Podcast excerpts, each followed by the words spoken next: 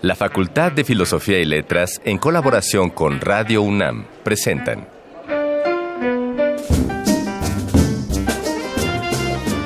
Lecturas de pasillo y debates de jardinera. Pensamientos de biblioteca y encuentros de ludoteca. Cátedras extraordinarias fuera del aula.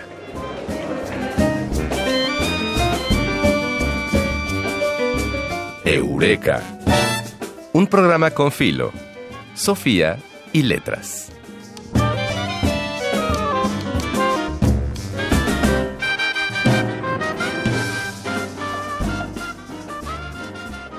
Concluye abril y con este mes que terminó de asentar el calor del 2018, celebramos la edad de nuestras curiosidades y primeros aprendizajes. En esas edades, las del mundo de la infancia, Ana Mari, la celebración del Día del Niño, cada paso era una nueva revelación y el mundo era motivo de asombro. Y para no abandonar ese asombro y que cada idea nueva nos remita a esa imagen que teníamos del mundo cuando éramos niños, Ignacio Escárcega y Ana Mari Gomis les damos la bienvenida a Eureka, un programa con filo, Sofía y letras. Nuestra primera sección, Arcón Mascarones, es una reflexión sobre la literatura de la Revolución Mexicana, pues tendremos en su propia voz a Mariano Azuela, quien nos va a narrar un fragmento de su famosísima novela Los de Abajo. Y luego tenemos a alguien que yo quiero mucho, a la maestra Aimee Wagner, que vuelve a nuestro programa en 3 de 10 en esta sección. Ella es profesora de teatro, es una especialista en arte dramático, ha escrito muchísimo al respecto y además es hija de un gran conocedor también del teatro, Fernando Wagner. Pero aquí vamos a hablar contigo del teatro durante el movimiento estudiantil del 68. En Voces de Alameda te informaremos como cada emisión sobre las actividades culturales a realizarse esta semana en la Facultad de Filosofía y Letras y en el anexo Adolfo Sánchez Vázquez. Y para finalizar en nuestra sección anecdótica, en la que tú puedes ser más que una escucha porque nos puedes contar tus propias anécdotas, Alicia Escárcega nos platicará sobre los riesgos de sufrir una fuerte indisposición, ay pobre, estomacal en clase. Sin más preámbulo, damos paso a otra emisión de Eureka, un programa con filo, Sofía y letras.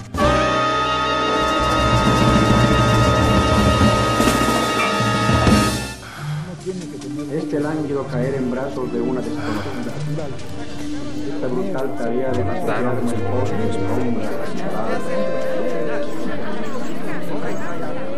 Las palabras que edificaron nuestro presente. Arcón Mascarones. Bueno, y ahora tenemos en su propia voz, nada menos y nada más que al quien inaugura la literatura de la Revolución Mexicana, Mariano Azuela, con su gran novela Los de Abajo, en la que empieza a hablar de la bola, de qué fue la bola, en qué consistió esa refriega social que finalmente acabó siendo una revolución. Así es que escuchémoslo con atención.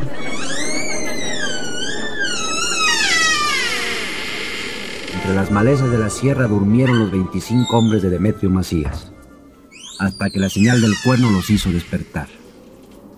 Pancracio la daba de lo alto de un risco de la montaña. Ahora sí, muchachos, pónganse changos, dijo Anastasio Montañés, reconociendo los muelles de su rifle. Pero transcurrió una hora sin que se oyera más que el canto de las cigarras en el herbazal y el croal de las ranas en los baches. Cuando los albores de la luna se esfumaron en la faja débilmente rosada de la aurora, se destacó la primera silueta de un soldado en el filo más alto de la vereda.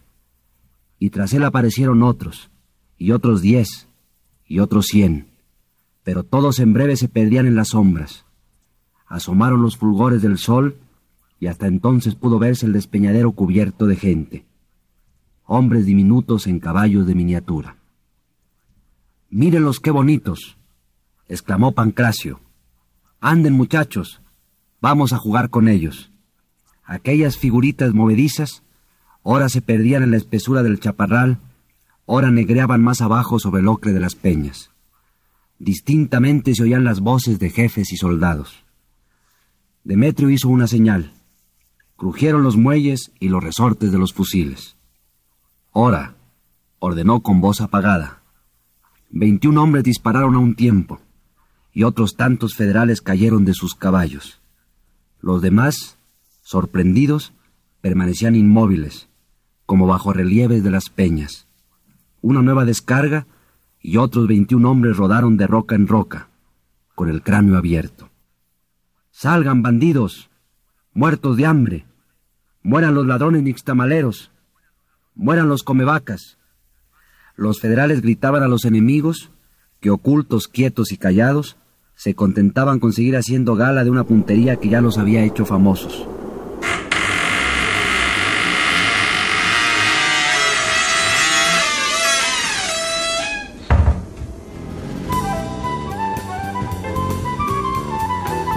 No siempre se dice todo lo que se sabe, pero este sí es el lugar.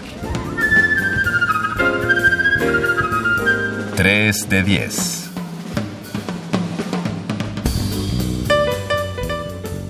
Bueno, y pues estamos de nueva cuenta. Ana María de Manteles Largos, pues nos acompaña Aime Wagner, quien además de una trayectoria muy importante como docente en la facultad, como estudiante en su momento, tiene una memoria increíble.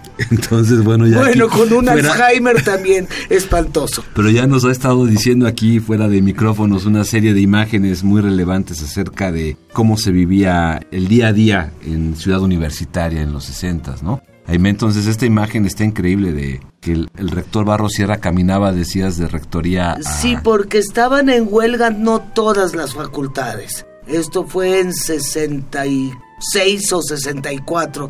Es mi Alzheimer, si no recuerdo bien. Y filosofía seguía en huelga y estábamos todos en el auditorio. En ese momento justo Sierra, porque hasta después del 68 fue cuando hubo el cambio de nombre a Che Guevara. Sí. El rector Barrosierra llegaba solo, atravesaba y entraba al auditorio a platicar con nosotros. ¿Qué era lo que queríamos, etcétera? Todo con un gran respeto.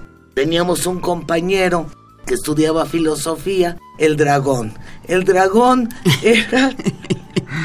le salía el, hombre, le salía el hombre Era el cantinflas filosófico, sí, decía, aquí entre tú y yo, kantianamente hablando, y después ya no entendía uno nada. Y un día el ingeniero Barrosierra dijo, muchachos, yo los escucho, pero no me manden al dragón. ¡Qué maravilla! Y otra vez nos sacó a todas las muchachas del auditorio y se quedó con los muchachos. ¿Y eso? Y eso Ajá. fue un en plan totalmente paternal, para decirles por favor, no vayan a embarazar a las niñas. ¡Qué barbaridad! Bueno, eran otras épocas. Eran otras épocas, pero además era muy paternal el ingeniero, muy fácil de hablar con él. Uno podía ir a rectoría, pedir audiencia y decía, sí, espérenme media hora, 15 minutos, o hoy no puedo, pero en la tarde sí, muy accesible. Bueno, además él presidió una de las grandes... La marcha. la marcha, sí, un tipazo. Sí, realmente. Bueno, y tú en 68, porque esto fue previo a 68. Previo a 68, en el 66. Mira, en el 66 o antes se formó en la facultad el grupo Miguel Hernández. Había muchísimos compañeros que eran hijos de españoles refugiados. Y entonces por ellos conocimos la poesía de Miguel Hernández. En esa poesía tomamos cuatro versos del llamado a la juventud, que dicen sangre que no se desborda, juventud que no se atreve, ni es sangre, ni es juventud, ni reluce, ni florece. Y ese era nuestro grito de, De batalla. batalla. Sí, ¿sí? claro. Era la época de la guerra de Vietnam, entonces obviamente las manifestaciones en contra de eso, en un momento dado en que los norteamericanos enviaron bombas a España para que las guardaran ahí, Sí. también reaccionamos y también era no solo era un grupo de corte político de izquierda, que cabían todas las izquierdas, ¿sí? sino también cultural. Cuando llegó Neruda, todos fuimos a escuchar a Neruda, después a un cantante que dio un concierto muy en secreto donde estaba media UNAM, que era Pete Seegers. Ah, ¿cómo no? Sí. Pete Seeger. Claro. Yo me quisiera regresar a lo de Neruda. ¿Cómo fue eso, Aime? ¿Cómo fue ese recital de Neruda? Ese recital, Porque- bueno, estuvo Neruda, estuvo hablando muy bien, pero en el momento en que empezó a recitar sus poemas, eh, la canción Desesperada y el número 20, fue la gran decepción. Los decía mucho mejor el maestro Arreola. pues claro, era actor. A eso me refería, que si tenía, que, que si tenía punch para, para decir No su para poesía. decir, echó a perder su propia poesía, según yo. No lo dudo, los poetas luego no saben leer sus poemas. No, y en cambio el maestro Arreola hacía unas lecturas de los poemas impresionantes. Nacho preguntaba acerca del teatro que se hacía en esa época. Hacíamos el llamado teatro invisible, que era dos o tres gentes a la salida del metro, en la parada del camión, empezaban a hablar, ya se estaba gestando el movimiento, del movimiento, que qué opinabas, empezaba una discusión y al poco tiempo eran 20 gentes discutiendo que no eran que no eran estudiantes. estudiantes, sí. Y entonces nosotros desaparecíamos. Y los dejaban Y ahí los hablando. dejábamos ahí hablando. Sí, como para alentar la participación, digamos, Sí, ¿no? exactamente. Pero tú estuviste estudiando en Alemania un rato. Sí, En, en, en casi estos dos años. Sí, afortunadamente, el, en el 68, el 2 de octubre, estaba yo en Alemania. Si no, ¿Quién sabe qué? no sé si estaría yo aquí, me hubieran metido a la cárcel, Claro. o lo que fuera, ¿sí? Ahora, entre los compañeros del Miguel Hernández y que después fueron líderes del 68, estaba el recién, más o menos recién desaparecido Roberto Escudero, Como no tan querido, Roberto. que Filósofo. que era estudiante de filosofía, y en esa época estaba también la carrera de psicología en la facultad. Y entonces también Luis González de, De, Alba. Alba. Gran amigo también. Gran amigo, sí. Y muchos más. Y entonces dime algo, porque eso es muy interesante. Fíjate cómo, cómo un movimiento Sí. junta a varias disciplinas, es decir, no a las disciplinas, sino a los que están estudiando esas disciplinas. Y de repente estaban ahí unidos filósofos, eh, psicólogos, Geógrafos. gente de teatro. ¡Qué maravilla! Era de todas las... Bueno, la facultad no era pequeña. El número de alumnos era mucho menor. Entonces todos nos conocíamos. O casi todos nos conocíamos. En la cafetería coincidían de todas las carreras y casi todos éramos, si no amigos, por lo menos platicábamos en un momento dado.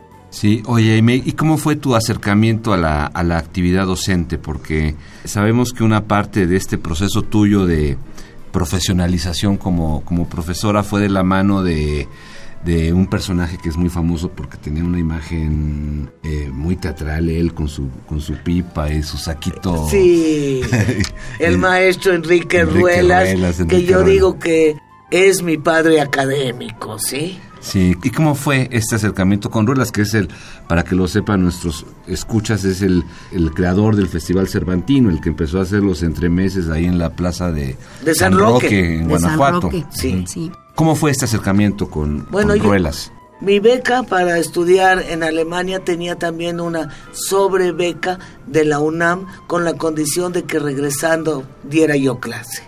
Y entonces era director de la facultad cuando yo regresé, el doctor Leopoldo Sea, y me envió como adjunta del maestro Enrique Ruelas, lo cual fue maravilloso. Mucha gente se queja del maestro Ruelas, pero el maestro Ruelas para mí era de los maestros que le quitaba a uno el miedo a la escena.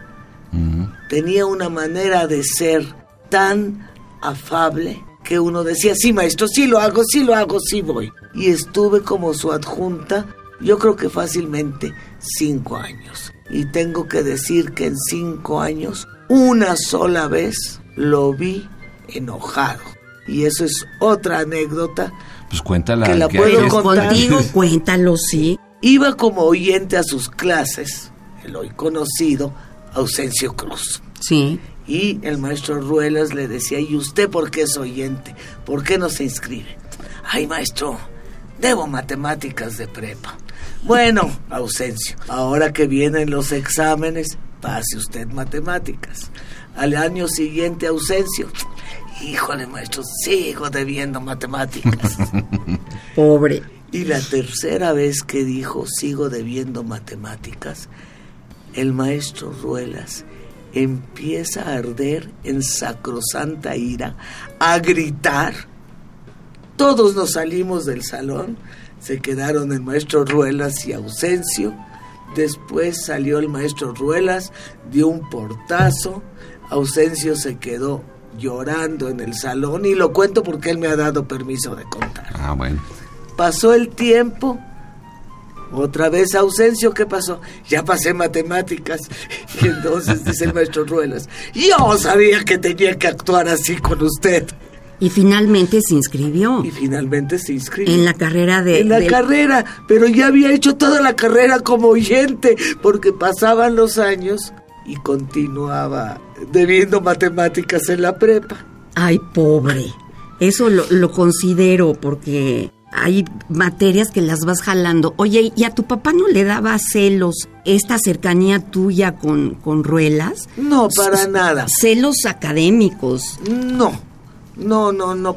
Además, cuando yo empecé a estar con el maestro Ruelas, él ya se había jubilado. Ya entonces la coordinadora ¿Tu papá? era, si mi padre ya se había jubilado, la coordinadora era Luisa Josefina Hernández. Sí, no, qué maravilla. Tener de coordinadora a Luisa A Luisa Josefina, Hernández. Que además es gran amiga mía, afortunadamente. Maestra emérita, gran escritora. eh, Y primera maestra emérita de una facultad casi femenina, si no en su totalidad, sí en el 60%. Y fue la primera maestra emérita de la facultad. Fíjate qué interesante. Creo que ya no es tanto así, ¿no, Ignacio? Que ya hay una población muy similar entre estudiantes hombres y estudiantes mujeres. Bueno, en el caso de, de teatro sí sigue habiendo una... Sobrepoblación sobrepobla- femenina. Sí, Ah, ¿sí? sí, sí hay Sí. una diferencia así importante. como ¿Qué, qué será, Aime? Como 70, 30% Sí, más o menos. más por o ahí, ¿no? menos. Más o menos. Tenemos que montar canción de cuna porque no tenemos varones actores. Oye, ¿y cómo ha, en el curso de los años, cómo has visto tú que se ha movido el, perfil de los estudiantes de teatro de la facultad, Aime? Bueno, mira, creo que con los cambios de plan de estudios ya se da una educación mucho más integral. Pero lo que sí veo, y a mí me, eso me causa mucha tristeza, no sé si Ana Mari también lo ha visto con sus alumnos, es que no saben leer. No, sí, no juntan, saben. juntan las letras, pero de repente dice uno, bueno, ¿qué leyó?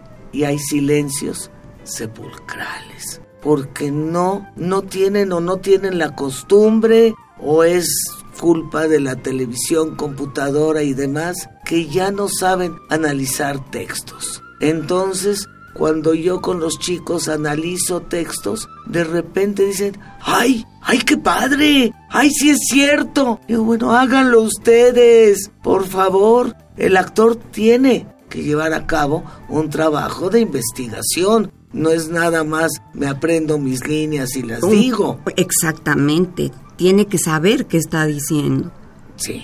Que tiene que ver con los hábitos de lectura, digamos que es algo que podemos detectar no solo en los estudiantes de teatro, sino de- en todos los estudiantes universitarios, que de repente el hábito de lectura no está en realidad en el día a día. Hay tres o cuatro que siempre en una clase, pues de que varios, son los que leen. Sí. son los que leen y los que Y entienden lo que participan leen. y entienden lo que leen. Y los demás sí tienes que trabajar con ellos, ¿no? Sí.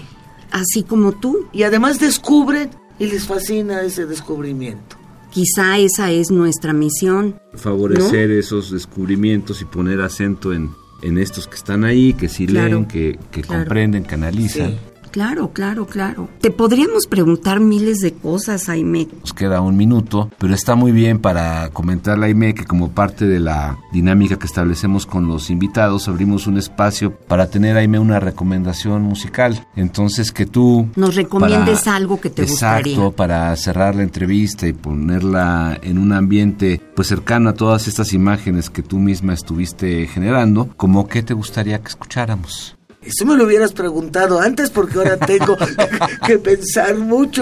Diría yo pues algún, alguna composición que tenga que ver con el teatro, Grieg, con la obra de Ibsen o del sueño de una noche de verano, no la marcha nupcial. No, no, no, desde luego. Esa no. que no, Esa no. pero la primera obertura quizá. Suena bien. La primera obertura de Mendelssohn Sí. al sueño de una Al noche de verano. Pues Sí, está bien. Que es preciosa. Sí. Sí, además estamos Sí. ya sintiendo un calorcito que nos pone claramente en una En el sueño de una noche de verano. así que no, ese no es, podemos hacer no debe ser camino. la traducción de la obra, ¿eh? ¿Cómo debería? Como de- Porque es Midsummer. O Midsummer, o sea, la mitad del, del Del verano. verano. Sí, es exactamente un día en especial que no me acuerdo exactamente cuál es. Ok, Sí, bueno. que es cuando se podía hacer un poco de todo. Se liberan todos los traumas. Pues sí, además fíjate que en Inglaterra ese verano, pues no ha de ser muy verano, hasta, hasta que llega eso, el Midsummer, ¿no? Sí. Yo creo. Que me parece que es en mayo. No pero es- no recuerdo bien qué día. ¿No será junio? O junio. Mira, no sé, la verdad, para Bueno, el caso es que digo somos una el mentira. caso es que somos muy permisivos con el clima aquí y entonces vámonos con esta obertura de Mendelssohn, de Mendelssohn. al sueño sí. de noche de verano. Qué maravilla. Muchas gracias, Aime, Al contrario, Jaime, muchas gracias a felicidad. ustedes. Fue Encantados, un gran, ¿eh? gran placer. Encantado, Jaime.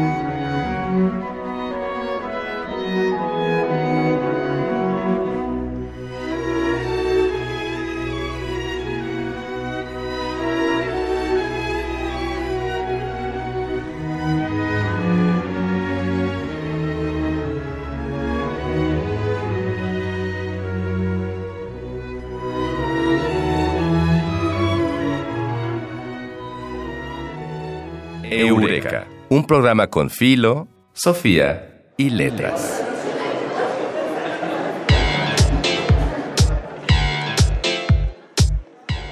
Voces de Alameda, tu agenda radiofónica de la facultad. Invitamos a todos los escuchas a acercarse a la Facultad de Filosofía y Letras durante los días 2 y 3 de mayo. Desde las 9 hasta las 20 horas se llevará a cabo el coloquio Filosofía Pop y Nuevas Imágenes del Pensamiento en la sala A de la Facultad de Filosofía y Letras. O bien esos mismos días, pero de 10 a 15 horas y de 16 a 19.30 horas, se llevará a cabo el tercer coloquio de estudiantes de Pedagogía problemáticas y retos de la educación y la pedagogía en los siglos XX y XXI, a realizarse en el Salón de Actos de la Facultad de Filosofía y Letras.